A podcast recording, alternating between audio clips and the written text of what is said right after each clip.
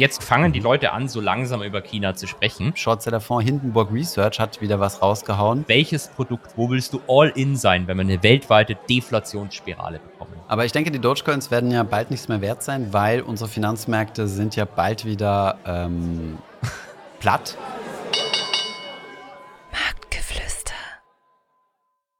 Hallo und herzlich willkommen zu dieser neuen Marktgeflüster-Folge Nummer 55. Die Folge kurz vor unserem Urlaub. Und äh, ja, hoffen wir mal, dass äh, der Urlaub diesmal für Holger klappen wird. Wie geht's dir? Mir geht's gut, Thomas. Ich muss gestehen, ich bin am Anfang immer ein bisschen nervös, wenn du die Intro machst, weil du Warum? ja mir oftmals irgendwelche Fragen an den Kopf wirfst, die ich tatsächlich nicht vorher kenne. Also das ist, das ist völlig ungeskriptet und ähm, muss ja versuchen, dann möglichst clever immer drauf zu antworten, was mir eigentlich nie gelingt. Aber mir geht's gut, mir geht's gut. Ich bereite mich geistig auf den Urlaub vor. Und du hast ja gesagt, unserer Urlaub. Das heißt, jetzt gibt's News die Leute, die sie, die sie, glaube ich, noch nicht mitbekommen haben, oder? Was, was meinst du mit unserer Urlaub? Fährst du, bei, fährst, fährst du mit mir mit, oder? Ich fahre bei euch mit, ja. Das, das habe ich, äh, hab ich mit deiner Frau besprochen. Wusstest du nicht? Doch, doch. Also, sie hat mir angekündigt, dass sie jemanden für die Kinderbetreuung mitgenommen hat. Und ähm, jemand, der das sehr gut kann. Und ich bin positiv überrascht, dass es du bist. Ich habe schon befürchtet, es ist Markus. Ja, siehst du mal. Ähm, nein, aber ich bin in derselben Woche im Urlaub wie du, deswegen, ähm, ja, da sagte ich unsere Urlaubswochen jeweils. Aber ich glaube, das, was ich als Urlaub geplant habe, äh, würde dir nicht, äh, würde dir nicht äh, gefallen. Wir gehen mit der Schwiegermutter drei Tage, vier Tage äh, wandern. Und zwar so mit äh, im Zelt schlafen und mit Gaskocher Essen oh. kochen und so weiter. Also, genau. Also so, so, so Lambas Genau, die hat Lust, sich, äh, sie, sie kommt mittlerweile in ein Alter, wo sie meint, bitte? Lambasexuell. Was sagtest du? Ich sagte, das ist ja sowas wie, wie Lambasexuell dann. Was? Was ist? Kennst du nicht Lambasexuell? Warum? Da haben wir schon mal drüber gesprochen. Das ist, nee. wenn du quasi mit deiner Axt morgens mit dem Drei-Tage-Bad vors Zelt steigst und das Feuerholz machst. Das nennt sich Lambasexuell. Ah, genau, genau. Das, so genau so stelle ich okay, mir das dann vor. Da kommst du da raus Aber das, Drei-Tage-Bad und ja. Genau. Und, und warum hab, äh, hab meine Axt dabei, definitiv. Ne? Warum glaubst du, ich mag das nicht? Naja, weil du ja deinen Urlaub zuletzt abgebrochen hast, weil die Qualität des Bades dir nicht äh, entsprochen hat. Und ähm, in unserem, in unserem Setup wird es kein Bad geben. Deswegen, ähm, ja, aber dementsprechend könnte es auch kein Schimmel dort geben. Von daher genau. doch gar nicht so schlecht für dich. Das, das muss ich ja nochmal unterstreichen. Es hat ja letztlich hauptsächlich gesundheitliche Gründe wegen äh, einer Immunsuppression und dem Schimmel. Ähm, das hat jetzt weniger mit, mit Zeltübernachtung zu tun. Du, ich bin in meinem Leben nämlich schon mal den West Highland Way gelaufen. Okay. Wo ist das? Ja äh, in Schottland. Das ist so ein bekannter Wanderweg, den du da, ähm, ich weiß gar nicht, zwölf Tage oder so, glaube ich, war es, entlang läufst. Ah, nice. Und das, gut, Schönste war, das Schönste war, das hat mich damals so positiv überrascht, das muss ich jetzt einfach so random loswerden, dass du, egal in welcher Pampa du dabei Loch Lomond irgendwie rumgelaufen bist, damals, das war vor, boah, keine Ahnung, 14, 15 Jahren, habe ich mit meinem Blackberry Internet gehabt. Weißt du, mhm. in Deutschland damals in jeder fucking U-Bahn war das Internet weg, aber da mitten im Nichts in Schottland ohne Probleme. Ohne Probleme. Das heißt, du konntest äh, alle Please-Fix-Anfragen beantworten genau, und. Äh, weiterarbeiten. Genau schön, so musst schön. du dir das vorstellen. okay, du gehst, du gehst, wo geht ihr wandern? Äh, in den Pyrenäen. Das ist in Frankreich, oder? Genau, also zwischen Frankreich und äh, Spanien. Das weiß genau, ich, weil also da gibt es so ein Asterix- und Obelix-Spiel, glaube ich. Da musste man durch die Pyrenäen dann irgendwie laufen. Ja, ja da gibt es äh, einen Zeichentrick, also äh, von, genau, einen Comic, äh, äh, wo sie in den Pyrenäen sind. Genau. Was passiert ja, denn nächste Woche? Ähm, weiß ich nicht. Gibt es irgendein besonderes Ereignis oder? Nein, nein, aber wir sind ja dann beide nicht da. Du bist im Urlaub, ich bin im Urlaub. Ja, ich glaube, das wirst du in der nächsten Folge auflösen, oder? Was dann, was dann passiert. Da, da will ich ja nicht vorgreifen. Dann, dann greifen eins, wir eins können wir schon mal spoilern. Jan wird's nicht. Stimmt. Genau, Jan haben wir, haben wir angekündigt für nächste Woche. Jan wird nächste Woche nicht da sein. Jan wird uns aber übernächste Woche dann hoffentlich beehren. Ähm, ja. Nächste Woche wird es ganz, ganz Tolles passieren. Wir machen einfach aus den letzten 55 Folgen dann so einen Zusammenschnitt, wie bei den äh, genau. Jubiläumsfolgen bei Serien. Unsere besten Prognosen. Genau, richtig, die besten Prognosen. Folgenende. also erinnere ich mich vor einem Jahr mal gesagt, die Credit Suisse ist eine solide Bank. Die ist durchfinanziert. Ja, ja, siehst du? Das, äh, das, solche Dinge schneiden wir dann zusammen. Das wird das, wird das Best-of, ja. Und daraus wird dann ein Buch gemacht. Ähm, ja, ich habe übrigens jetzt auch ein Kennenlernen-Lunch äh, mit, äh, mit Jan, nur dass du es äh, nur dass du's weißt. Ähm, dieses wird aber tatsächlich äh, erst Ende September stattfinden. Das heißt, vielleicht lernen wir uns erst über den Podcast kennen und dann, äh, dann in, in, einem, in einem Lunch, bei einem Lunch. Das, das weiß ich ehrlich gesagt nicht, was ich davon halten soll, dass ihr beide da hinter meinem Rücken jetzt schon äh, ja, klar. Kontakte austauscht. Du, das war wie, als ich äh, Erik Potzowait getroffen habe und er mir deinen Spitzennamen bei Goldman genannt hat. Das sind, das sind die, das sind die Goldmomente. Weiß nicht warum. Die, Wert, die wertvollsten. Den, den, hätte ich da auch sagen können. Also, erstens muss man natürlich sagen, der, der, der, das ist der beste Name, den man als Mann als zweiten Namen haben kann. Und ja. da stehe ich auch dazu. Ja, Alles ist, ist, ist, genau, doch gut. oh Mann. Bevor es weitergeht mit der Folge, noch ein kurzer Werbeeinspieler. Und zwar möchte ich euch unseren Partner Scalable Capital vorstellen. Diejenigen, die Finanzos verfolgen, wissen, dass Scalable Capital derzeit auf der Nummer 1 in unserem ETF-Sparplanvergleich ist. Aber auch für diejenigen, die am Kapitalmarkt etwas aktiver unterwegs sind, gibt es ein super Angebot von Scalable, nämlich die Prime Plus Trading Flatrate. Diese ist nämlich in Deutschland ziemlich einzigartig. Statt wie bei anderen Broker bezahlt ihr dort nämlich nicht pro Trade, sondern habt einfach ein monatliches Abo bei Scalable, wo ihr dann alle Aktien, ETFs und Co. ohne Ordergebühren handeln könnt ab einem Volumen von 250 Euro. Diese Flatrate kostet euch 4,99 Euro im Monat und ihr könnt beliebig viel handeln und ihr bekommt sogar den attraktiven Guthabenszins bis zu einem Volumen von 100.000 Euro auf euer nicht investiertes Geld bzw. den Cashbestand. Die Zinskonditionen sowie den Link zum Prime Plus Broker findest du natürlich wie immer in den Show Notes. Werbung Ende. Gut. Es gibt Ansonsten, ein Update. Ja. Dass ich dich jetzt ja, mach, einfach mach. so die reinbrüll, weil wir haben so mach. viele Leute geschrieben. Ich weiß nicht, ob das dir auch gegangen ist. So viele Leute haben geschrieben, ob die Dogecoin-Wette jetzt vorbei ist. Ja, ich weiß nicht mehr. Dazu müssten wir die alte Folge noch mal hören. Ich glaube, also Untersuchungshaft hat nicht gezählt und er ist wieder genau. in Untersuchungshaft. Also für die, die jetzt äh, neu im Marktgeflüster-Podcast sind, erstens schämt euch, dass ihr uns noch nicht länger hört. Und zweitens, zweitens haben Holger nicht eine Wette laufen, ob Sam Bankman-Fried, also der, der Gründer von ähm, FTX, ähm, ob er in den Knast gehen wird oder nicht. Er hat exzellente politische Kontakte in den USA. Das war deine Wette, dass er vermutlich nicht in den Knast gehen muss. Und äh, wir haben gewettet, wie das im Crypto-Space üblich ist, um 300 Dogecoin.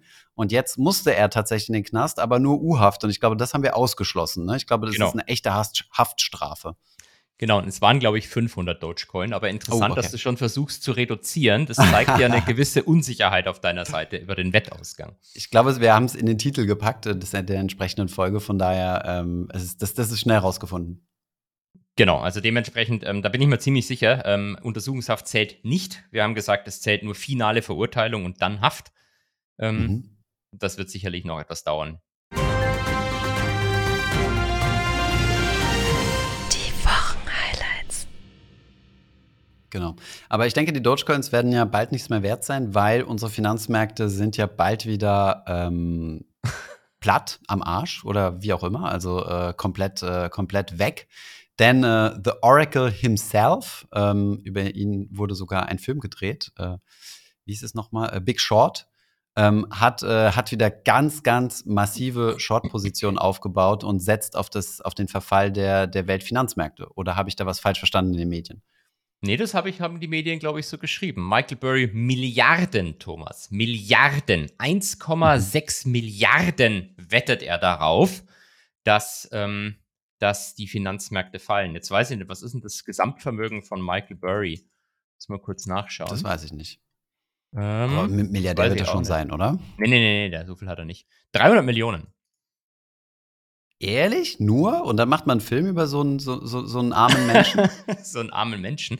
Ähm, damals äh, hatte er noch äh, einen Hedgefonds und hat Kapital auch von anderen Leuten angelegt. Das war da quasi nicht mhm. nur er selbst. Und heute ist es ja es wird immer fälschlicherweise gesagt, Michael Burry und sein Hedgefonds, das stimmt aber gar nicht, sondern im Film The Big Short wird es am Ende richtig erklärt, er hat am Ende überhaupt keinen Bock mehr auf externes Kapital und zockt nur mhm. noch mit seinem eigenen Geld. Also es ist ein Family Office eigentlich, kein, kein Hedgefonds. Sein 300 Millionen.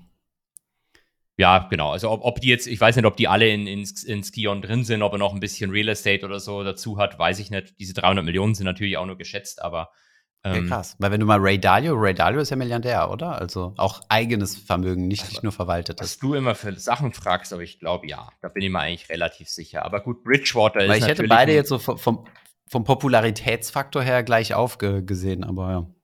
Und dementsprechend hätte ich davon, daraus auch abgeleitet, dass, äh, dass es auch vom, vom, vom, vom Vermögen her ähnlich aussieht. Aber Ach so, ja gut, aber ähm, Donald Trump ist ja auch sehr populär und hat wahrscheinlich ein negatives Nettovermögen, wenn man den über Presse Meinst du?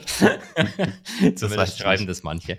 Nee, ähm, das stimmt, die tauchen natürlich beide so auf, aber ich meine, Bridgewater ist natürlich ein, ein riesen Asset Manager, ähm, mhm. während Burry ja eben nur noch sein eigenes Kapital verwaltet und dementsprechend okay, deutlich, verstehe. deutlich. Also deutlich von seinen 300, also mit seinen 300 Millionen hat es geschafft, eine Short-Position von 1,1 Milliarden aufzubauen. Das heißt, er ist multiple Male gehebelt Short gegangen. Ähm, ist, das, ist das die richtige Conclusion, die ich da ziehen soll? Ja, wenn ich der Überschrift auf CNN glauben darf, dann ja. Und es stand sicherlich in verschiedenen deutschen Presseportalen auch drin. Aber nee, ist natürlich nicht die richtige Conclusion. Und ich glaube, wir hatten damals über die Deutsche Bank, über das Derivategeschäft der Deutschen Bank mhm. mal eine Folge gemacht.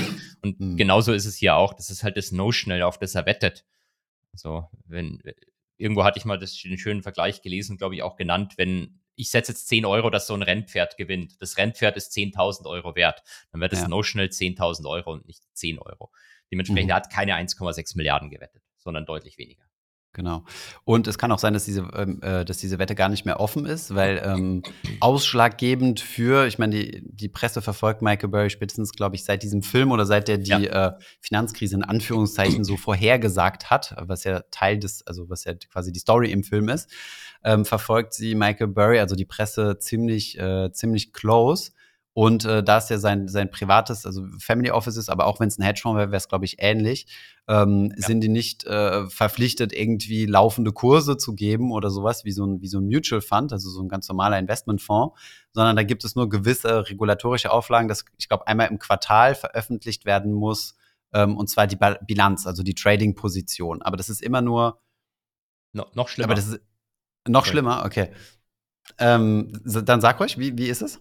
Die müssen in den 13F-Filings, müssen quasi Vermögensverwalter in den USA ab einem bestimmten Volumen, die Grenze kenne ich jetzt gerade nicht, mhm. ähm, müssen dann ihre Positionen offenlegen, die sie 45, spätestens 45 Tage nach Quartalsende müssen sie ihre Positionen offenlegen in, in den USA an Börsen gelisteten Wertpapieren. Okay, verstehe. Mhm. Und das also, ist auch nur zu einem Zeitpunkt T, also 45 Tage nach ähm, Quartalsende spätestens 45 Tage nach Quartalsende okay. und dann natürlich keiner seine Position offenlegen will, ist es halt so immer in etwa 45 Tage nach Quartalsende. Okay. Das heißt aber, das ist eine absolute Momentaufnahme. Das heißt, es kann sein, dass ein Tag vorher das, kom das komplette Portfolio anders ausgesehen hat, dass er sein gesamtes, rein theoretisch, Portfolio verkauft hat äh, dieses Portfolio jetzt einen Tag hält und am nächsten Tag seine 1,1 Milliarden Wette, äh, die ja keine 1,1 ja. Milliarden Wette ist, aber stellen wir sie jetzt mal so dar, mhm. ähm, quasi schon geschlossen haben. Und es kann natürlich sein, dass er das zum Beispiel als Hedge benutzt für eine Long-Position, die er an nicht-amerikanischen Börsen hat. Ne? Genau. Deswegen genau. sind diese Filings halt relativ unaussagekräftig, werden aber von der Presse immer ganz gerne äh, ganz gerne gehypt. Ich glaube, bei Ray Dalio war es dasselbe gewesen. Vor einigen Monaten haben wir auch im Podcast drüber gesprochen, wenn ich mich nicht irre. Riesenwette gegen, äh, gegen Europa oder so, ne? Weil er, weil er große Short-Position gegen Europa hatte, aber es hätte genau so gut sein können, dass er sich in USA gehatcht hat gegen eine Long-Position, die er in Europa hat. Andersrum in, US, in Europa gehatcht hat gegen die Long-Position in USA, oder? Ne, er müsste ja die Short-Position, also das, was er in den USA hat, muss er ja, muss er ja disclosen. Ah, okay, so meinst du. Sorry. Genau. Nee, ähm, ja, und das Lustige bei Bridgewater lache ich immer, weil es ist wirklich alle fucking zwei Jahre. Es gibt diesen Pressemeldung 2018, Bridgewater shortet den DAX. Dann 2020 Bridgewater wettet auf Crash in Europa und 22 auch nochmal. Und das hm. sind halt im Zweifelsfall, ähm, ist, das ist ja noch schlimmer sogar bei Bridgewater, weil Bridgewater ist ja der Asset Manager und das musst du immer auf Asset Manager Level berichten. Und die haben halt hm. mehrere Fonds. Und was die berichten, ist quasi aggregiert über alle Fonds zusammen dann. Mhm. Ähm, und wie du, wie du sagst, das kann halt einfach irgendwie einfach nur eine Absicherung gewesen sein. Es muss keine mhm. direktionale Wette sein, dass die wirklich hoffen und glauben, dass Europa mhm. irgendwie, irgendwie crasht. Genau wie hier bei, bei, bei dem Herrn Buri jetzt auch. Ja, äh, äh, er ist aber, also ich glaube, bei ihm schaut man immer ganz gerne auf die Short-Position, weil er derjenige ist, der mit äh, The Big Short, also mit Short seinen Namen sozusagen gemacht hat, auf fallende Kurse setzen. Ähm, ich glaube, de, ähm, seine Long-Positionen juck, jucken die Medien relativ wenig. Ja, außer zum Beispiel, als er damals ähm, die Gefängnisaktien long gegangen ist. Ich glaube, das hat er wahrscheinlich immer noch Ah, im echt? Depot. Ja, es gab mal irgendwann, er hat alle seine Aktien verkauft, bis auf Geo Group. Das ist quasi ein Mhm. Gefängnisbetreiber. Und das war natürlich dann irgendwie ähm, me mega gute Presse. Ähm, er glaubt hier an den Zusammenbruch der Gesellschaft oder so, haben sie dann überall geschrieben. Wobei Hm. man sagen muss, er, wenn, man, wenn man ihn verfolgt, manchmal ist er ja auf Twitter, also er löscht regelmäßig seinen Twitter-Account. Ich weiß nicht, wie's, ob im Moment existiert oder nicht. Ähm, Mhm. der, der schreibt das, also er ist schon sehr crashy cra im Sinne von, was seine generellen Prognosen sind. Er ist eigentlich immer Wobei- bärisch.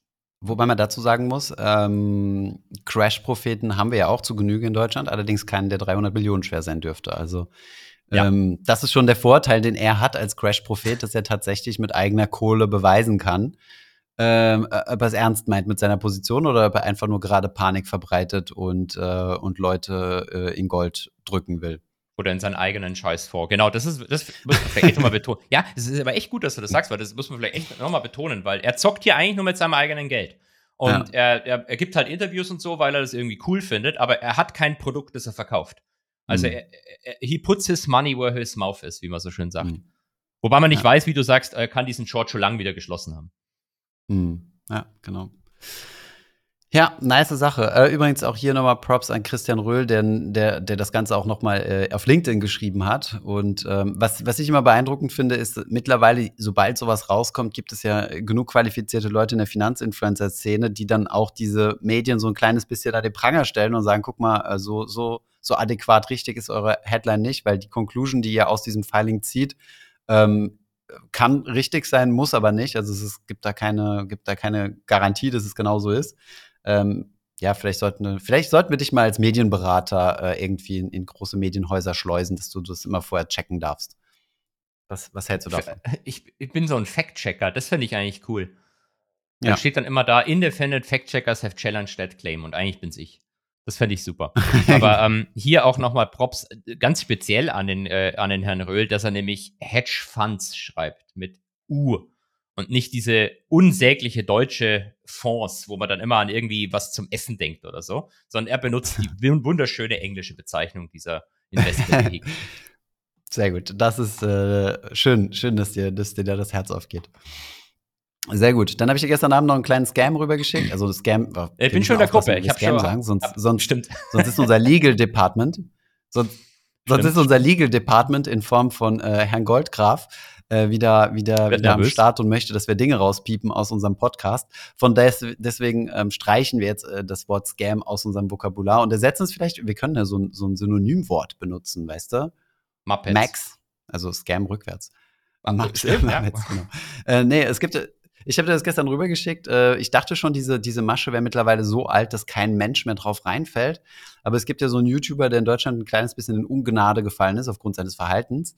Äh, ApoRed heißt der. Da gibt es ja verschiedene ähm, super viele Exposed-Videos, wo er halt zeigt, dass er reich ist, aber im Endeffekt gibt es super viele Leute, die zeigen, dass er nicht reich ist. Also in, zum Beispiel in so einer fetten Karre Mhm. ähm, filmt er sich und sagt, er hat sich jetzt einen neuen Audi gekauft oder was auch immer das war und filmt sich dann dabei und in der Verspiegelung sieht man, dass vorne auf der Motorhaube ganz fetten Sticker steht, wo ähm, Miles draufsteht. Das heißt, er hat sich einfach nur die Mietwagen geholt und, äh, und damit, äh, damit Videos produziert. Und dann nächsten Tag hat er einen anderen Wagen und sagen, das hier ist mein Zweitwagen und also einfach komplett absurd. Und ganz viele solche Sachen. Ich habe das gar nicht so verfolgt, ich krieg das immer das nur am Rande mit. doch alle, oder? Also das ist doch. Das, ja.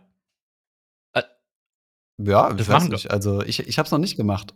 Ich, ich habe es auch noch nicht gemacht, aber ich meine, es gibt ja so viele von diesen Clowns, wo du nur. Gut, du sagst, es ist ein bekannter YouTuber. Ich muss hier, um ehrlich zu sein, ganz ehrlich sagen, ich habe noch nie von dem gehört, aber ich kenne mich auch in der YouTube-Szene nicht so aus. Ich kenne dich und ich kenne Gronk. Ähm, das ist alles, was ich, was ich weiß und wissen muss. Ähm, aber es gibt Nein, witzigerweise du auch kennst noch einen anderen YouTuber, aber zu dem kommen wir gleich. zu Okay. dem gibt's einen Short. das war Schweine. Komm, komm, komm mal gleich. Aber Genau. lass mich, ach, äh, jetzt weiß ich, was du meinst. Nee, ähm, stimmt, ich kenne natürlich noch ein paar mehr. Aber das Lustige ist, dass ich dann gestern direkt, ähm, als du mir dieses ApoRed-Ding geschickt hast, ein Video angeboten habe, wo Gronk über den schimpft. Und das habe ich mir dann Hm. natürlich auch sofort angeguckt. Ja, die ganze Szene. Na, das Ding ist also, was ist passiert? Äh, er hat äh, keine Kohle mehr und ist nach Dubai und, ähm, und hat dort zufälligerweise, also es ist überhaupt nicht gestaged, sondern ganz, ganz ein Mhm. ganz natürliches Gespräch, was zufälligerweise per Instagram Story aufgenommen wurde, ähm, ist er auf jemanden gestoßen, der gleichzeitig, du hast es so schön gesagt, ähm, Aktien und, ähm, und äh, äh, Mist, äh, FX-Trader ist. Aktien Genau. oder FX-Trader. Genau, also so Ja, quasi, nee, es ist nee, ein Synonym.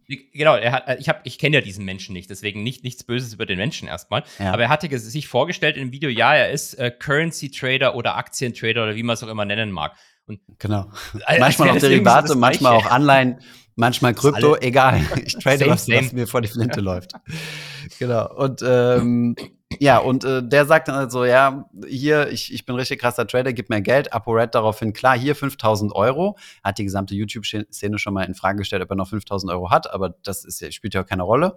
Und dann am nächsten Tag kommt eine Story, boah, geil, ich habe schon 1900 Euro verdient mit dir. Und am nächsten Tag nochmal, oh, ich habe so viel Geld verdient und danke, danke. Und kommt jetzt alle in die Gruppe. Also ein typischer Komm in die Gruppe. Ähm, ähm, ähm, Sache, ähm, Mhm. wo du motiviert bist, in eine WhatsApp-Gruppe zu kommen. Und in dieser WhatsApp-Gruppe kriegst du dann äh, so solche FOMO-Messages. So, ja, wenn ihr die Trading-Signale wollt, dann kommt in die VIP-Gruppe. Es gibt nur noch fünf Plätze.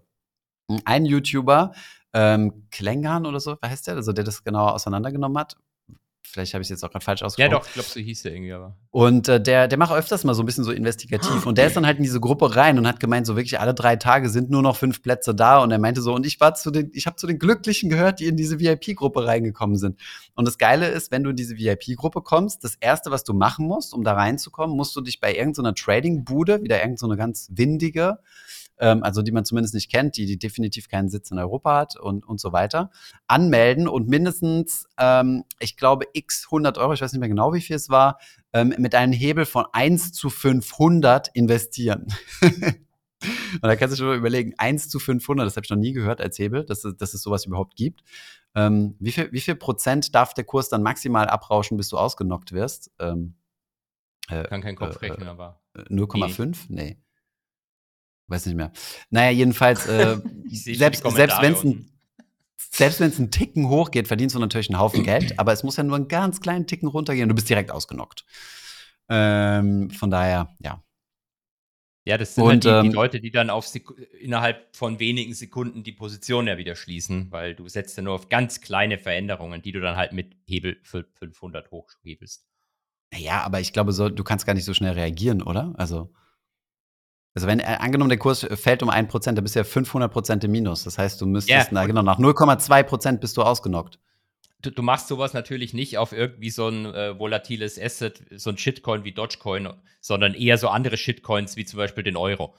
Ähm, Mhm. Also, äh, ja, haben, haben wir ja tatsächlich über meinen Wechselkurs-Trade vor kurzem auch gesprochen. Der war ja auch Hebel 25, halt deutlich Mhm. konservativer. Aber bei, bei FX, FX bewegt sich halt normalerweise jetzt nicht so mega krass hin und her. Außer Und das ist üblich halt mit 500er Hebel? Also ist das, ist das, Nee, äh, natürlich in der professionellen Welt natürlich nicht. Das ist natürlich Mhm. nur Bereich Privatanleger, die dann in irgendwelchen WhatsApp-Gruppen das schnelle Geld suchen. Hm. Ja, und wie funktioniert diese, dieser, dieses, dieses Modell? Ich glaube, das ist, äh, ein anderer YouTuber hat auch gesagt, das ist so 2017, dieses Modell. Dieses Komm in die, Komm in die Gruppe, Porsche Cayman S und so, das kennt man ja mittlerweile so ähm, aus verschiedensten, äh, aus verschiedensten Videos, was ironisch immer gespielt wird. Und dass es 2023 noch läuft, ist auch krass.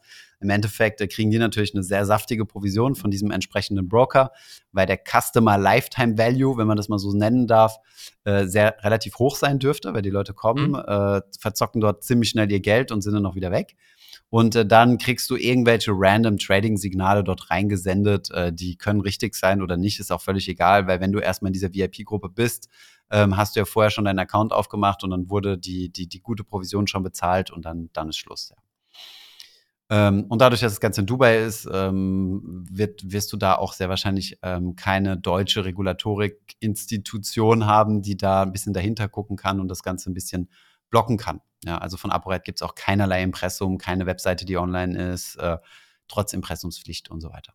Ja, und zum Thema Customer Lifetime Value und Provisionen müssen wir natürlich nochmal dazu sagen, wir wissen nicht, wie viel diese Plattform, die da benutzt wird, zahlt. Aber es gibt ja sogar eine, die in der EU über, über so ein klassisches Passporting, glaube ich, wahrscheinlich über Zypern, ist eigentlich immer über Zypern, ähm, in Anführungszeichen Zulassung hat, die äh, 700 Euro pro äh, Kunde zahlt, Affiliate-Provisionen, wenn du einen ranschleppst. Also der Customer Lifetime Value, wie du so schön gesagt hast, zumindest im Durchschnitt muss der relativ groß sein. Über 700 Euro. Genau. Vermutlich mehr als doppelt so hoch, ne? Es ist einfach eine andere Art von Casino. Sagen wir es mal. Sagen wir es mal, wie es ist.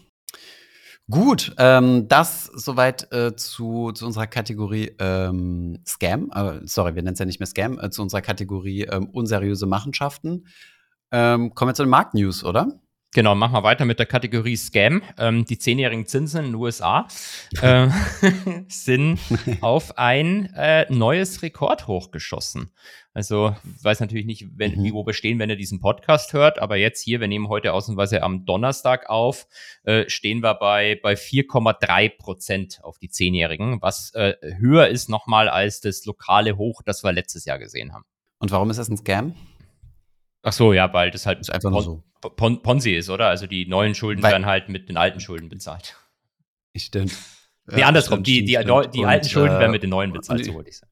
Genau. Und die Schuldenobergrenzen werden einfach immer weiter, weiter angehoben. Okay, verstehe. Ja, ja typischer Ponzi-Scheme, ganz klar. Aber es ist deswegen halt interessant, okay. weil äh, das letzte Mal, als ähm, die Zinsen dort oben standen, standen halt die Aktienmärkte signifikant tiefer.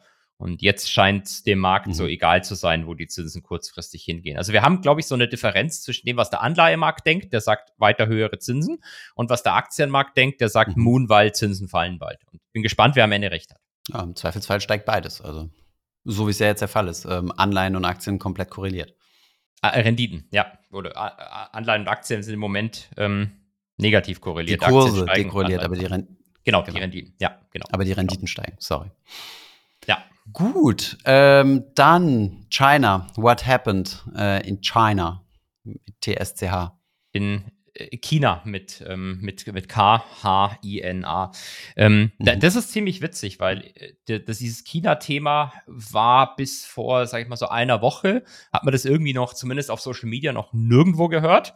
Und jetzt sprich, fangen die mhm. Leute an, so langsam über China zu sprechen, während das ähm, allerdings jetzt sagen wir, auf Bloomberg schon, schon ein bisschen länger ein Thema ist. Also wir haben, ich glaube, zwei Unternehmen, die der, der Namen man mal ganz kurz nennen sollte, weil die jetzt öfters in der Presse wahrscheinlich auftauchen werden.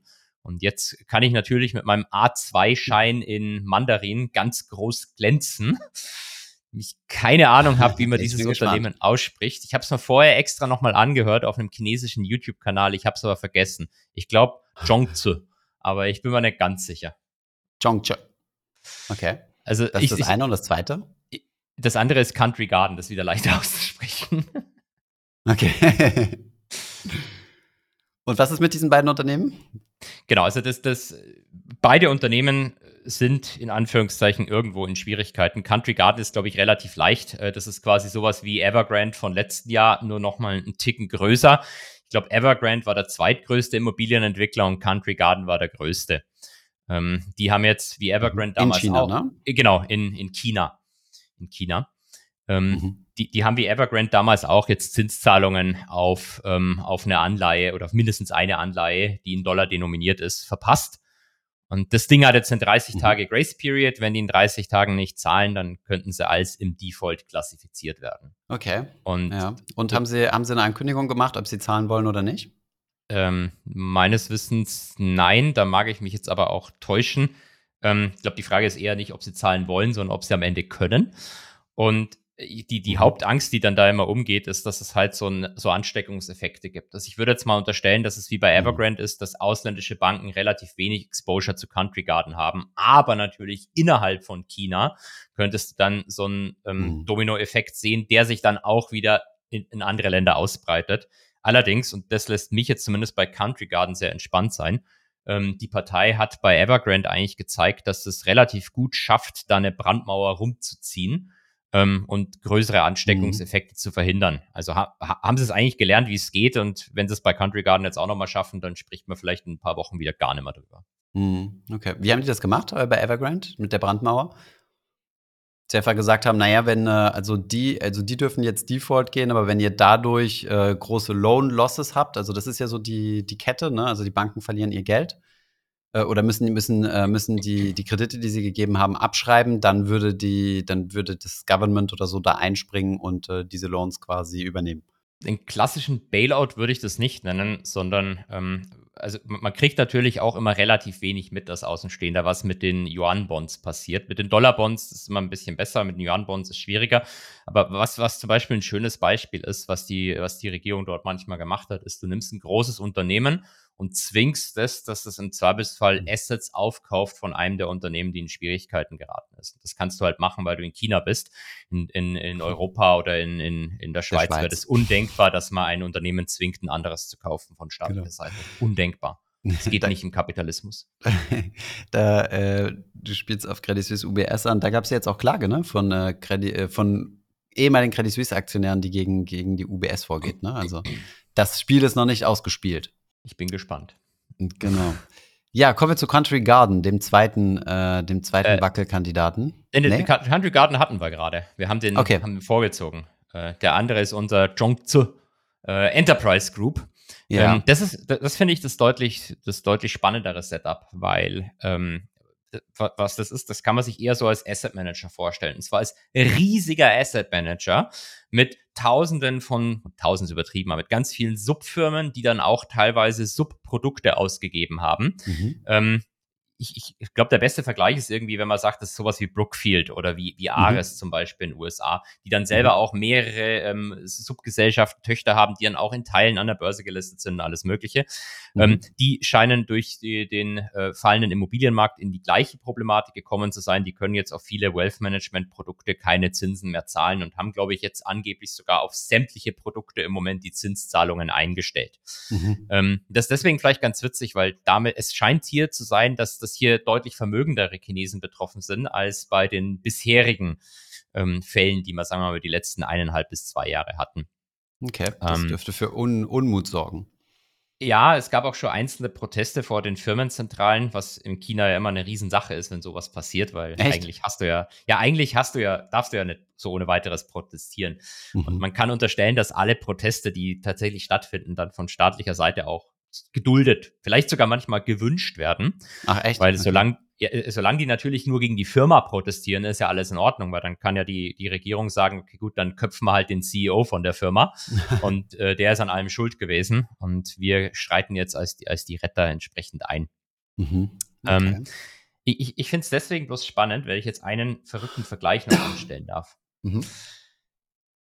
Irgendwo erinnert es so ein bisschen, weil alle sagen ja immer China, okay, ganz schlimm, jetzt bricht China zusammen. Vielleicht passiert das ja auch, ich habe keine Ahnung. Aber ähm, erstens, so, so krasse Defaults hattest du in den USA auch, wo Brookfield und Blackstone in ihren Fonds teilweise auf Immobilienprojekte gezielt defaulten. Und gesagt haben, Ähm, zahlen wir jetzt nicht mehr zurück, genau. genau, ein dann- Angebot.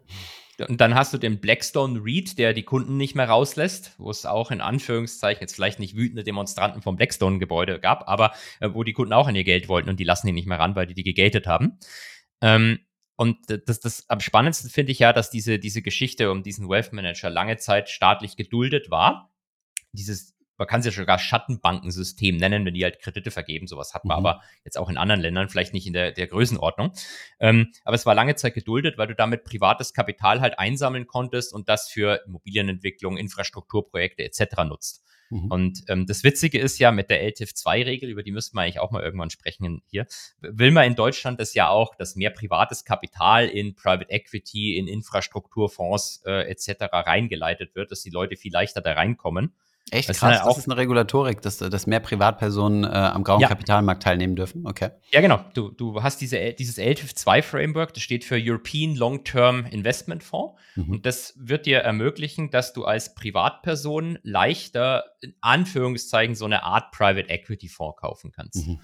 Und früher musstest du, glaube ich, irgendwie mindestens 100k Vermögen haben und 10k investieren. Und das soll wohl komplett fallen jetzt, dass du da im Prinzip mit, mit wenigen Euros dann schon reingehen kannst. Okay, spannend. Da sind wir wieder in der Rubrik äh, Finanzinnovationen, die kein Mensch braucht. Habe ich ja auch einen Screenshot geschickt die Woche.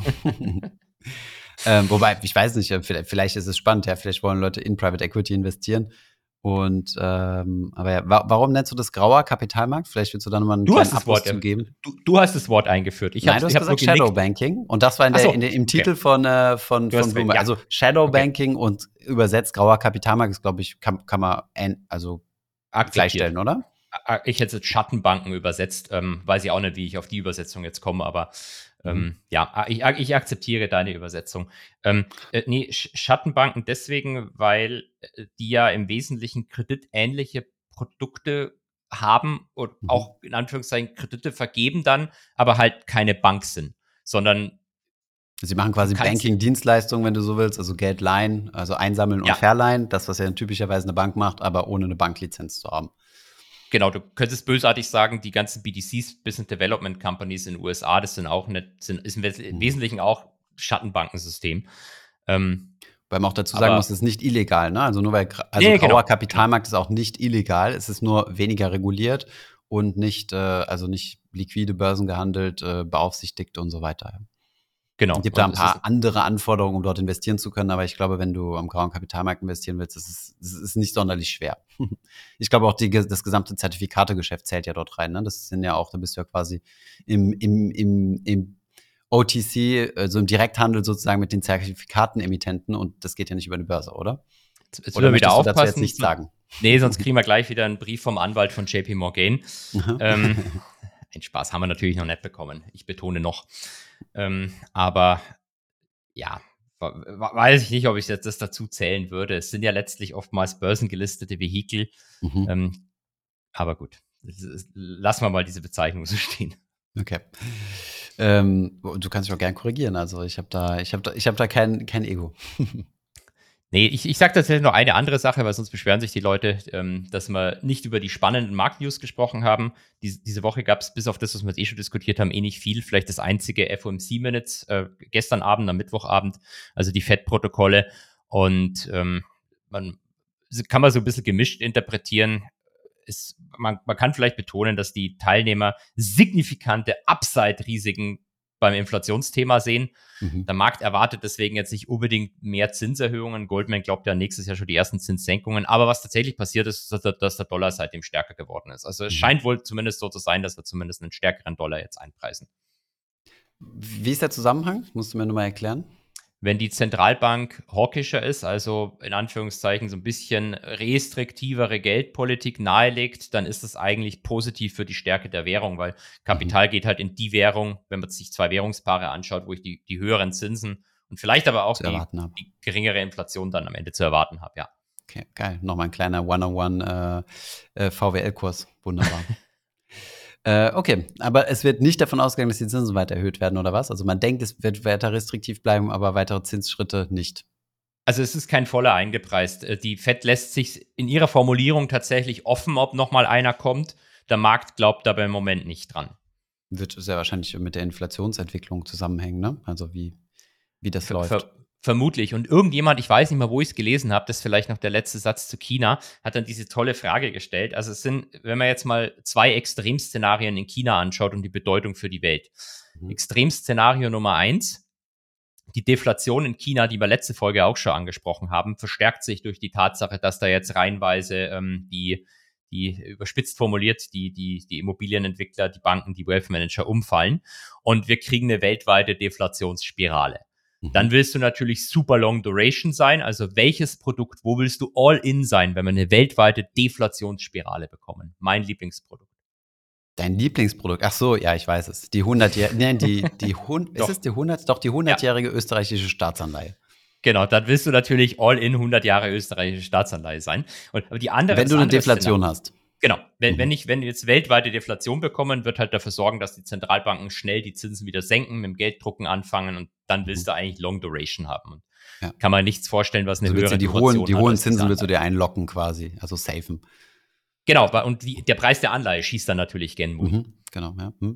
Also 100% Rendite, locker, locker drin. Ich, äh, kommt, kommt in die VIP-Trading-Gruppe, dann erkläre ich euch das. Sehr gut. Ähm, ja, oder das zweite Szenario ist, äh, China geht massiv mit fiskalpolitischen und geldpolitischen Stimuli-Programmen dagegen vor. Commodity-Preise schießen Richtung Moon. Wir kriegen eine zweite Inflationswelle weltweit. Dann, was du dann halt auf gar keinen Fall haben willst, ist die 100-jährige österreichische Staatsanleihe. Mhm, mh. Okay, aber da, halt diese, diese, die, die, also davon haben wir, darüber haben wir letzte Folge gesprochen, dass nicht davon auszugehen ist, dass, äh, dass China massive geldpolitische Maßnahmen fahren will. Oder hat sich das seit letzter nee, Woche verändert? Hat, hat, sich nicht verändert. Ich habe ja auch gesagt, das sind jetzt zwei so Extremszenarien, die mhm. man sich vorstellen mag. Ich glaube jetzt nicht, dass eine von den beiden ähm, super realistisch ist, sondern es wird halt irgend so ein Mittelding sein. Das ist krass, ne? Normalerweise hattest du ja immer US-Fokus, aber mittlerweile redest du im Podcast mehr und mehr über China. Das, das spiegelt so ein bisschen die weltpolitische äh, Situation wieder, ja. Also er hat auch damit zu tun, dass die chinesische Partei mir jetzt angefangen hat, größere Geldsummen auf mein Konto zu überweisen, wenn ich sie öfters im Podcast lobend erwähne. Da im Hintergrund auch die, die rote Flagge, ne? In deinem Stimmt, in deinem genau, das rotes Podcastraum. Bild im Hintergrund, richtig. Ja, ja, ja. Da, ir irgendwann kommt noch so ein Bild von Xi Jinping dahin. Sehr gut. Gut, also ähm, äh, Markt-News äh, zusammengefasst, Reicht nichts Neues. ja. Ähm, wa- was ist mit dem Rubel? Also, ja, über den Rubel können wir auch mal anders sprechen. Wir haben jetzt, äh, wenn wir, wir wurden gebeten, dass wir doch mal ein bisschen was zum Rubel sagen können, weil der Rubel hat die letzten Wochen an Wert verloren gegenüber dem Dollar. Diese Wert, der Wertverlust hat sich beschleunigt. Ähm, es gab jetzt auch eine Notzinserhöhung von der Zentralbank von irgendwie 8,5 auf 12 Prozent. Der russischen, ne? Wo man merkt. Genau, der russischen. Mhm. Die, die, die europäische ist noch nicht bei 8,5 Prozent. Aber ich, ich habe mal gedacht, so, so ein bisschen, ähm, setz mal das mal in Relation und habe einfach zum Spaß mal die andere Währung genommen, die weltweit so richtig abkackt, nämlich den japanischen Yen. Mhm. Und habe äh, einfach mal gesagt, okay, gut, wann hat der Krieg angefangen? Das war in 22. Also lass mal Mhm. einfach mal die Yen-Entwicklung und die Dollar, äh, die und die Rubel-Entwicklung gegenüber dem Dollar seit 1. Januar 22 plotten Mhm. Kommt tatsächlich raus, dass die exakt gleich ist. Also kurz mit in der Mitte haben sie sich unterschiedlich entwickelt, aber so das Mhm. Level, was sie seitdem verloren haben, ist so ziemlich exakt das gleiche, beides zu 25 Prozent an Wert. Ah ja, okay. Ja, es gab zunächst einen riesen Spike ne, beim Rubel, ähm, als, äh, mit, äh, mit den, als die Sanktionen bekannt wurden. Das Rubel ist nach oben Ja. gespiked und dann hart gefallen und jetzt mittlerweile nähern die sich an, ja. Genau, und jetzt zieht der, zieht der Rubel wieder so nach oben an. Ähm, und jetzt, jetzt gibt es manche Artikel, die dann schon sagen, okay, gut, das ist jetzt die große Zeitbombe äh, unter der russischen Ökonomie. Ähm, ich wäre da ein bisschen vorsichtig. Warum wäre das eine Zeitbombe? Also wenn der Rubel anzieht? wenn deine Währung immer weiter abkackt, dann krieg, kannst du dir Inflation importieren. Mhm. Weil das Zeug, was du dann importierst, wird dann halt teurer und je nachdem schlägt sich das auf dein Inflationsmaß durch. Aber derzeit ist es ja eh Und- schwierig, was zu importieren, ne? Mit den ganzen Sanktionen. Also zumindest aus USA und Europa. Äh, Genau, aber aus China halt nicht oder aus anderen Ländern. Aber ja, Mhm. das ist ein wesentlicher Indien, Punkt, Türkei. absolut. Mhm. Ja. Äh, und der, der zweite Punkt, warum deine, wenn, wenn deine Währung immer schwächer wird und die Kaufkraft im Land verloren geht, dann Mhm. kann das halt auch krasse Assetblasen erzeugen. Weil was machen die Leute? Die können ja ihr, ihr Rubel nicht irgendwie in Dollar konvertieren. Das geht wahrscheinlich nicht so ohne weiteres. Also Also kaufen, kaufen sie. Ja, Krypto oder Aktien. Also Mhm. türkische Aktien hatten ja letztes Jahr ein super Jahr. Selbst Mhm. mit der schwächeren Währung waren, äh, waren äh, türkische ETFs 80 Prozent oder so im Plus in 22. In, Mhm. in einem Jahr, wo alle Aktienmärkte abgekackt sind. Weil die Leute halt panisch ihr Geld irgendwo reingeschoben haben, wo sie denken, dass es noch halbwegs safe ist. Mhm. Okay, ja. Aber ich, ich, ich, letzter Satz dazu, ich bin bloß deswegen ein bisschen skeptisch, ob das jetzt wirklich irgendwie, vielleicht wird es ja eine große Sache, aber wir, wir, wir lesen jetzt quasi schon seit einem Jahr, dass, dass Russland kurz vorm Zusammenbruch steht. Und ich habe das auch damals gedacht mit den Sanktionen, vor allem gegen die Notenbank, dass wir da eine Finanzkrise in Russland auslösen und das Land in, in quasi in zwei Monaten weg ist. Mhm. Ähm, aber nichts davon ist eigentlich äh, real eingetreten. Deswegen ist halt die Frage, wie viel da immer da ein bisschen Anführungszeichen Wunschdenken noch mit dabei ist. Ja, und ähm, was man ja nicht vergessen darf, ist, dass auch äh, die, die normalen Marktmechanismen ja auch nicht überall dort ziehen. Ne? Also es wird ja, es sind ja viele Dinge auch ausgehebelt. Also das Thema importierte Inflation haben wir schon drüber gesprochen. So viel kannst Ja. du, also zumindest aus den Staaten, äh, die, die jetzt die Sanktionen verhängt, verhängt haben, nicht äh, importieren. Und äh, ja, aber gut, ich glaube auch nicht, dass die Zentralbank komplett unabhängig und frei von der Politik äh, die Zinsen äh, gestalten kann. nee, das mit Sicherheit nicht. Wobei die, die Zentralbankerin tatsächlich international auch sehr geschätzt wird. Die wollte, glaube ich, auch direkt nach dem Ukraine-Krieg zurücktreten, aber wurde dann verboten. ähm, nee, aber, aber, ich, ich, aber wobei ich bin mir gar nicht so sicher, ob das wirklich so schwer ist, äh, Produkte zu importieren. Weil es Mhm. gibt ja schon relativ viele, ähm, auch westliche Firmen, die weiterhin äh, Geschäft in Russland haben. Ähm, ich glaube, über Bacardi habe ich da letztes Mal erst Artikel gelesen. Bacardi, okay, krass. Ich weiß nicht, wie die Firma jetzt gerade heißt. Die. Ja, genau, das Zeug da. Ich weiß nicht, ist es rum? Ist es nicht? Ach, kriegen wir gleich wieder Schimpfe, dass wir uns mit Alkohol nicht Ich glaube, auskennen. ich glaub, es ist rum, ja. Ähm, weißer rum. Ähm, okay. Ja, sollen wir gerade in der Russland-Thematik bleiben? Ich- darf ich noch eine Sache ergänzen? Das ist ein halber Natürlich. Satz zu- Argentinien. Weil da ganz viele Presse jetzt schreibt, dass der, der vorne liegt bei der Präsidentschaftswahl so ein Libertärer wäre, der die Notenbank abschaffen will und so weiter. Javier. Ähm, genau, nee. Ja, Mil Milei. Xavier Millet, oder keine Ahnung, du kannst es wahrscheinlich besser aussprechen. Ähm, mhm. da, da, weil ich ganz viele Fragen bekommen habe, sagt im Podcast dazu was. Und meine einzige Sache, die ich dazu sagen würde, das ist so eine komische Vorwahl gewesen. Da musst du einfach mhm. bloß über, ich glaube, 1,5 Prozent haben, damit du bei der richtigen Präsidentschaftswahl teilnehmen kannst. Mhm. Ähm, ob der wirklich, nur weil er in der Vorwahl mit 30 Prozent vorne lag, heißt es eigentlich noch gar nichts, was dann tatsächlich bei den richtigen Wahlen passiert. Also, und, und was, was fordert er, dass er den, dass der Dollar äh, eingeführt wird als, als Währung, also ja. der US-Dollar statt dem Peso? Äh, okay. Äh, genau, er will den Dollar einführen, er will die Notenbank äh, schließen. Mhm. Äh, gibt so ein geiles Video, wo eine Liste von Ministerien steht und dann reißt er die von so einer Wand runter und schreit immer, es wird abgeschafft, es wird abgeschafft.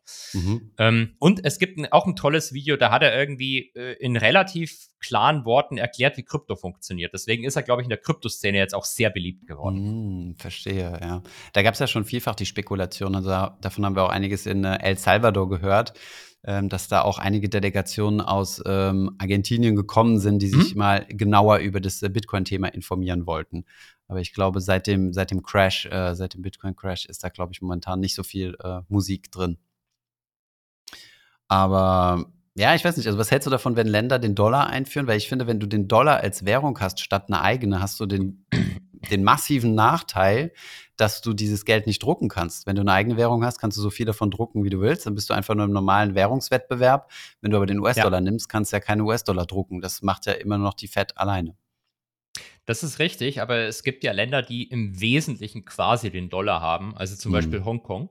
Der Hongkong-Dollar ist ja an den Dollar gepackt. Man mhm. könnte ihn wieder aufheben. Das ist was anderes als die, die echten Scheine dann zu haben. Aber ähm, also ob das für so ein großes Land wie Argentinien wirklich sinnvoll ist oder nicht, muss ich ganz ehrlich sagen, kann dir keiner verraten. Viele Gründe, die mhm. dagegen sprechen. Im Endeffekt wäre es ein riesiges ähm, Experiment. Experiment. Mhm. Ob du das mit so vielen Leuten machen willst oder nicht, keine Ahnung. Wobei man aber vielleicht ergänzen muss, es gibt schon zum Beispiel auch in Europa oder ähm, Länder, die den Euro haben als semi-offizielles Zahlungsmittel, aber eigentlich nicht mal in der EU sind. Ja. Jetzt es peinlich, weil ich weiß immer nicht, welche das sind, aber ich glaube, äh, Montenegro ist, wenn ich mich nicht täusche, ein Beispiel dafür. Mhm. Ja. Na gut, ich meine, dieses Dollar-Pegging hast du ja in ganz vielen Ländern, ne? Und ich glaube, in Afrika hast du auch ein paar Länder, die Euro ja. gepackt sind, ähm, durch den Einfluss der Franzosen. Ähm, ja. Und es gibt diese Diktatur in, äh, in Europa, die auch den Euro benutzt als Währung. Welche Diktatur? Viktor Orban.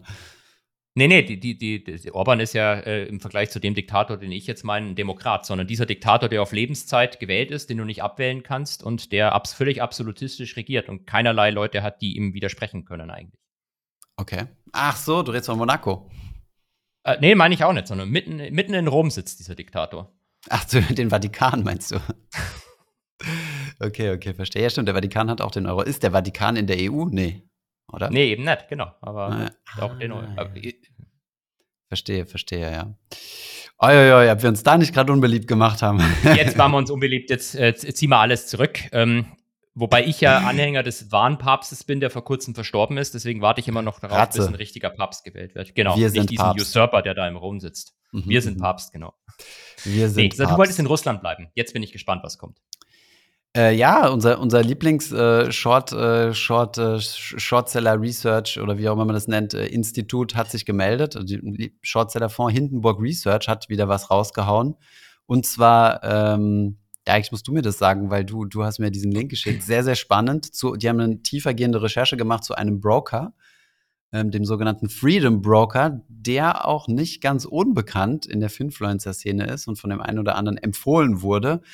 Äh, wir haben uns diesen Broker nie wirklich angeschaut, weil, wenn ich mich nicht ganz irre, die haben zwar dieses Passporting, also die haben quasi ja. irgendwo sind die ansässig in der EU. Zypern. Ja, genau, wollte gerade sagen, sehr wahrscheinlich Zypern, so dass sie hier vertreiben dürfen. Aber wie die meisten Broker, die einfach nur dieses Passporting haben, führen die natürlich keine Kapitalertragssteuer für dich in Deutschland ab. Das darfst du mal schön selbst machen. Und wenn du es vergisst, dann ähm, solltest du besser nicht erwischt Uli werden. Hönes. Uli Hoeneß Stichwort, genau. Von daher, also wir schauen uns ja grundsätzlich immer nur Broker an, die die, die Kapitalertragssteuer abführen, weil warum soll ich, also ich meine, günstige Broker haben wir auch hierzulande.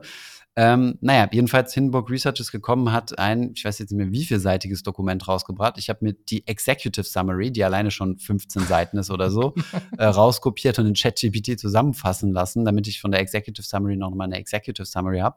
Und die Anschuldigungen, die da rausgekommen sind, sind schon ziemlich äh, hart. Ne? Ja, wobei man vielleicht das Disclaimer sofort sagen muss, also diese Short-Selling-Reports lesen sich halt immer so, als ist es de, de, das ist das größte Betrugsunternehmen jemals. Also Mhm. so schreibst du das halt. Und wenn du das halt liest als jemand, der nicht fachlich drin ist, dann, dann hört sich's immer super dramatisch an. Mhm. Ähm, ob dann am Ende was dran ist oder nicht, keiner, keiner weiß es. Ich meine, die haben ja, hatten wir ja schon öfters Hindenburg, deswegen sagst du ja Liebling, die haben ja Mhm. Adani waren sie short oder sind sie vielleicht noch Mhm. short, wer weiß. Äh, Block dann äh, auch interessanterweise und äh, Karl Icahn, der ja jetzt Mhm. mit denen noch eine Rechnung offen hat. Ja, ich Ähm, finde das krass, die Frequenz, mit der die äh, diese Short Reports raushauen. Ne? Also ich, das ist ja auch ein super kleines Team, nur wir haben es ja mal uns angeschaut. Ich glaube, es sind fünf Leute, die da aktiv arbeiten und dann noch so ein bisschen Support-Funktionen. Also ist schon krass. Ja, du musst ja auch immer aufpassen, du schreibst diese Reports über eine längere Zeit und da willst ja nicht, dass das liegt. Weil wenn Mhm. das liegt, dann kann dir jemand halt damit tendenziell böse Dinge antun, je nachdem, wann und wie du deine Short-Position aufbaust. Ja. Ähm, ich glaube, so die, die Hauptvorwürfe, wenn wir die kurz zusammenfassen, und eigentlich ist es falsch zu sagen, weil wir haben ja gesagt, wir bleiben jetzt bei Russland. Eigentlich ist es falsch, sondern Mhm. ich, der, der Gründer ähm, von, von dieser Freedom Holding, die unter anderem dieses Brokerage-Geschäft betreibt, der ist ja eigentlich kein Russe mehr. Ich glaube, er hat seinen Pass abgegeben mit, der, mit dem Krieg damals Mhm. und äh, ist jetzt, äh, hatte kasachische Staatsbürgerschaft, wenn ich mich nicht Mhm. täusche. Aber äh, ja, sorry, Sag ruhig. sagen.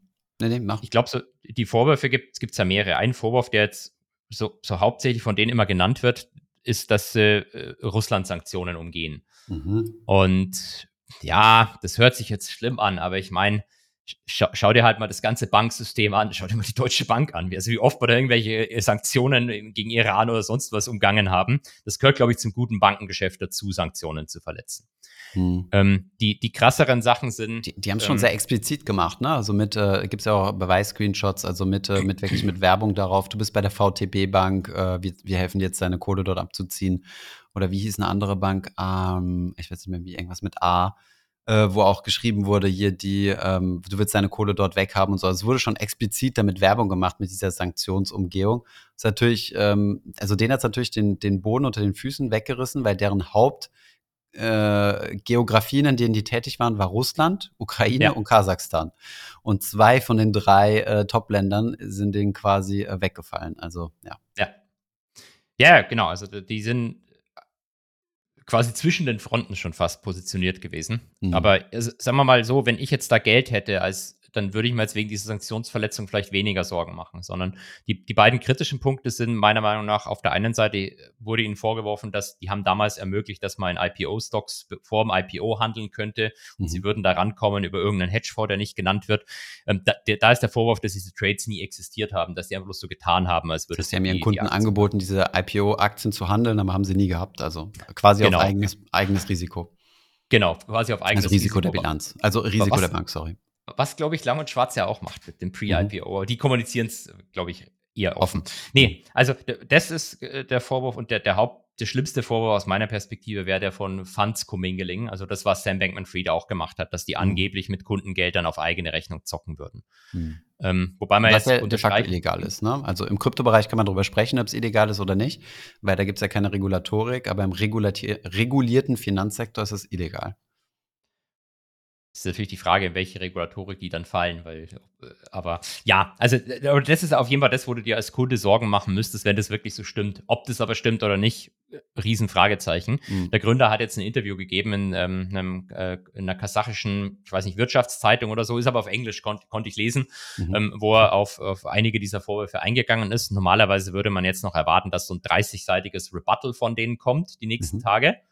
Und dann kommt von Das ist so quasi die Antwort. Ne? Also, genau, die Antwort drauf, die, die sagen, hey, Mhm. Hindenburg, die, die verarschen alle, das stimmt nicht. Und da, aber Hindenburg weiß, dass es kommt. Das heißt, die haben dann meistens einen Tag später oder so ihr Rebuttal aufs Rebuttal, wo sie dann Mhm. wieder sagen, nee, das stimmt doch. Und deswegen, äh, auch weil der Aktienkurs hier kaum reagiert hat, ähm, Mhm. weil viele der Aktien auch nicht frei handeln. Ich glaube, der Gründer hat noch 70 Prozent. Könnte man auch die Strategie fahren, vielleicht fahren sie die auch, ist einfach gar nichts mehr zu sagen. Kommt einfach Mhm. nichts mehr. Es wird einfach komplett ignoriert. Hm. Ja, ist ein guter Punkt, weil als du mir das rübergeschickt hast, habe ich mir auch gleich die Aktie angeguckt und die hat sich tatsächlich nahezu nicht bewegt. Ne? Also das ist Ja. schon ähm, und, und die ist ja eigentlich schon ganz gut gelaufen. Also die Aktie seit deren IPO, Ja. äh, ich glaube 2008, also ist schon eine Weile her. Warte mal, nee, das sorry, 2008 wurde das Ganze gegründet, aber zwei Ähm, 19, 19 äh, sind die gelistet und haben schon, ich glaube, 450 Prozent äh, ähm, Wachstum gehabt seitdem. Also es lief schon richtig, richtig gut. Aber klar, kann natürlich sein, dass der Kurs manipuliert ist, ähm, wenn du halt so große ähm, Aktionäre da drin hast. Wobei man dazu sagen muss, dafür haben wir natürlich keine Beweise und darüber wird auch nicht gesprochen in dem Short Report.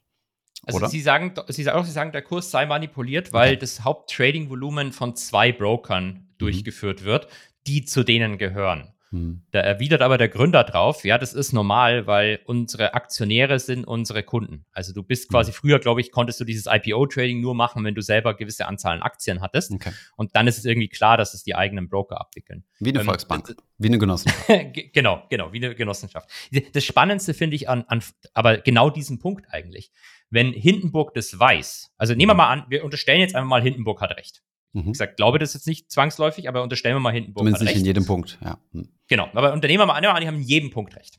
Mhm. Haben sie mit Sicherheit nicht. Ja, selbst wenn die Short Reports zutreffen, meistens mhm. haben sie nicht in jedem Punkt recht, sondern man mhm. versucht es ja auch gezielt aufzubauschen. Ähm, dann glauben sie, dass der Kurs manipuliert ist. Wie können sie dann erwarten, dass, wenn sie die Aktie short sind, dass der Kurs wirklich fällt? Genau, das ist ja meine Frage. Ne? Ich dachte mir, ja. wenn der Short Report rauskommt, dann, also die müssen ja dann irgendwie eine andere Position aufgebaut haben, oder? Also irgendwas anderes sie sagen, sie sind, haben. Sie sind short in der Aktie. Mhm. Die einzige Chance, die sie haben, meiner Meinung nach, ist, dass der Regulator kommt. Mhm. Das ist die einzige Chance, dass die SEC jetzt kommt, weil äh, Freedom ist in einer Nasdaq gelistet. Nasdaq, ja. Mhm. Genau. Das ist die einzige Chance, dass sie haben, dass die, dass die Regulatoren dieses Business killen oder so weit schwächen, dass die Aktie dann tatsächlich fällt. Das ist, glaube ich, die einzige Chance, die sie haben. Mhm. Und ich glaube, deswegen betonen sie auch dieses Russland-Zeug so, weil das natürlich politisch das Aufgeladenste ist. Auch wenn mhm. gleich es für die Kunden wahrscheinlich nicht ansatzweise der schlimmste Vorwurf ist. Mhm. Okay, ja, verstehe. Ähm, kann ich mir auch gut vorstellen, also dass die, dass die, dass die Amis da sehr, sehr empfindlich drauf reagieren. Wobei man natürlich so sagen muss, wer, wer, gibt, wer baut denn üblicherweise so eine Short-Position auf? Also das ist dann sehr wahrscheinlich ein OTC-Geschäft mit irgendeiner Bank, ne? Weil ich weiß jetzt nicht, was deren Mark Market Cap ist, muss ich mal gleich checken. Ähm, aber ich kann mir nicht vorstellen, dass die so gigantisch sind, äh, dass, dass du da, dass du da ganz, ganz easy an, an große Short-Positionen rankommst. Genau, du hast, hast ja eh fast wenig Floating, weil 70 Prozent irgendwie ja. beim Gründer liegen. Ähm, mhm also wo, wo, wo kommst du an die Aktienleihe ran? Wie kommst du an die Aktien ran? Das ist eine gute Frage, wie die diese Short-Position tatsächlich aufgebaut haben. Eigentlich, das haben wir uns bei Adani auch schon mal gefragt, ne? Also genau, die haben ja neu erklärt, sie haben irgendwie Anleihen geschortet, die dann in Dollar ja. handeln oder so. Hm. Genau, weil im, im, im indischen Markt kommt es ja nicht so leicht rein, ne, an die indische Börse. Deswegen war das so ein bisschen die ja. Challenge gewesen. Okay, ja. Ähm, auf jeden Fall spannende Sache. Wenn, wenn du dort jetzt einen Broker-Account hättest, was würdest du machen?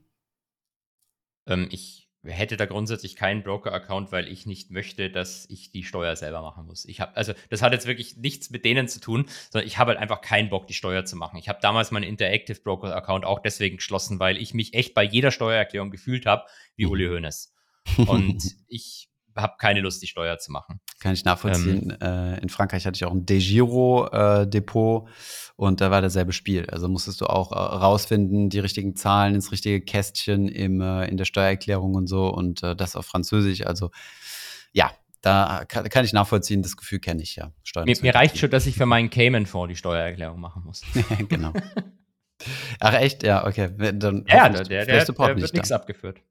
Nee, aber das ist ja einfach. Das ist ja wirklich nur, die, die schütten nicht aus. Ich habe einen Preis am Anfang des Jahres, oh. ich habe einen Preis am Ende des Jahres, dann muss ich halt die Vorabpauschale ausrechnen. Ah, okay. Aber immerhin, das musst du trotzdem machen. Das werde ich machen müssen, ja. Da gibt es einen Rechner bei uns auf der Webseite. Kann ich, ja, Sehr kann ich dir zuschicken. Geht der auch für Cayman-Produkte? Das freut mich. Ähm, ach so, stimmt, das ist ja kein reiner Aktienfonds, oder? Also es muss ja ein reiner Nee, der Aktien hat, aber es ist leicht, der hat, das ist, der hat keinerlei Klassifizierung, das heißt, der hat keine, ähm, keine, keine, keine Reduzierung dieser Vorabpauschale, okay. sondern halt einen vollen Das heißt, die kickt voll rein, ja. Okay. Genau. Sehr gut. Ja, ähm, haben wir noch was oder ich glaube, wir sind am Ende oder wir haben jetzt schon. Ich, glaube, wir haben es geschafft. Doch. Vielleicht nur, nur eine kleine Zuschrift aus der Community. Uns hat äh, jemand Nettes geschrieben äh, zu unserer Folge, nämlich 53, wo wir gesagt haben, also die Story ein bisschen ausgebaut haben, dass ein Banker von einer Regionalbank angefangen hat, äh, dort regelmäßig Geld abzuziehen auf sein eigenes Konto. Ähm, er meinte, das wäre gar nicht so unüblich. Er selbst wohnt auch auf dem Dorf und dort äh, wäre das schon tatsächlich äh, auch zweimal passiert. Also scheinbar ist das so ein bisschen so ein Fluch von Regionalbanken, dass man, dass man da eine vielleicht etwas weniger ausgebaute Compliance-Abteilung hat. Und äh, ja. Also im Mit- nächsten Leben werde ich Regionalbanker. Es ist super lukrativ, glaube ich. Also wenn du mir überlegst, was da die Gehälter sind, also kannst du mal gucken, was so Sparkassen-CEOs, gut, okay, das, das nimmt nach, nach hinten hin relativ schnell ab. Also CEOs verdienen richtig gutes Geld und dann Vorstand gar nicht so schlecht und danach mh, Aber nimmt es relativ schnell ab, ja. Wir wissen, Aber? seit der Kanzlerkandidatur von Pierre Steinbrück, du weißt der hier, Mhm. ähm, ich Ja, habe ja. jetzt meinen Lieblingssmiley in die Kamera gemacht, für die, die nur zuhören, dass der am geringsten verdienende Sparkassenvorstand in Deutschland mehr verdient als die Kanzlerin. Äh, hat, er das, äh, hat er das gesagt oder wie? Ja, er hat damals ja im, im Wahlkampf gesagt, dass, dass das Ge Gehalt für einen Kanzler erhöht werden muss. Und das hat er dann damit begründet. Okay. Im Wahlkampf hat er das gesagt, okay. Ja, der ist, kam dann natürlich nicht so gut an. Hey, ich will Kanzler werden, aber ich muss, das Gehalt muss erhöht werden. ähm, Okay, geil. ja, ich glaube, Kanzler wird man nicht aufgrund des Gehalts. Also das, äh, also weiß ich nicht. Kannst mir nicht vorstellen, ja. nee, ich glaube, Frau Merkel war einfach Kanzlerin. Irgendjemand hat es mal gesagt, weil sie einfach gerne Kanzlerin war. Die war einfach gerne Kanzlerin. Punkt. Das war einfach, Ja, äh, das war, ja. hat sie einfach gern gemacht. Ja, kann ich mir vorstellen. Ja. Man, man mag Ja, halt glaub einfach ich, seinen ich Job. Sehr gut. Ja, nächste Woche, ähm, wie wär's, also wenn wir da über das Thema ähm, steuervergünstigt in ETFs investieren. Da hatten wir, glaube ich, hatten wir schon mal angesprochen und äh, du hast da ja, glaube ich, was zur Hand. Äh, was hältst du davon? Ähm, ist, das, ist das, was womit wir anteasern können für nächste Woche? Oder haben wir nicht letzte Woche schon damit angeteasert? Ich glaube, wir haben letzte Woche schon damit wir haben es letzte angeteasert. Woche schon angeteasert. Aber die Woche drauf kommt's wirklich, wirklich, wirklich. ganz Also nicht nur wirklich, sondern wirklich, wirklich. Wirklich, wirklich. Was hältst du davon? Jetzt- Machen wir so? Das muss ich ja, ma, nehme ich ja dann morgen schon auf. Ja, ja, aber das darfst du jetzt noch nicht sagen. Das ist ja noch das so, okay. Geheimnis. Dann machen wir das so, ja. Sehr gut, Holger. Ich wünsche dir, äh, was mache ich? Ich hab schon ja, muss oh, Okay, wunderbar. Schon alles gemacht. Ähm, ich wünsche dir einen schönen Urlaub. Ich hoffe, Den dass ich der diesmal nicht abgebrochen wird und ähm, dass es, äh, ja, dass du dich gut erholst, dass wir dann wieder weitere lustige Folgen zusammen produzieren können. So machen wir das. Bis bald. Tschüss. Bis dann, ciao.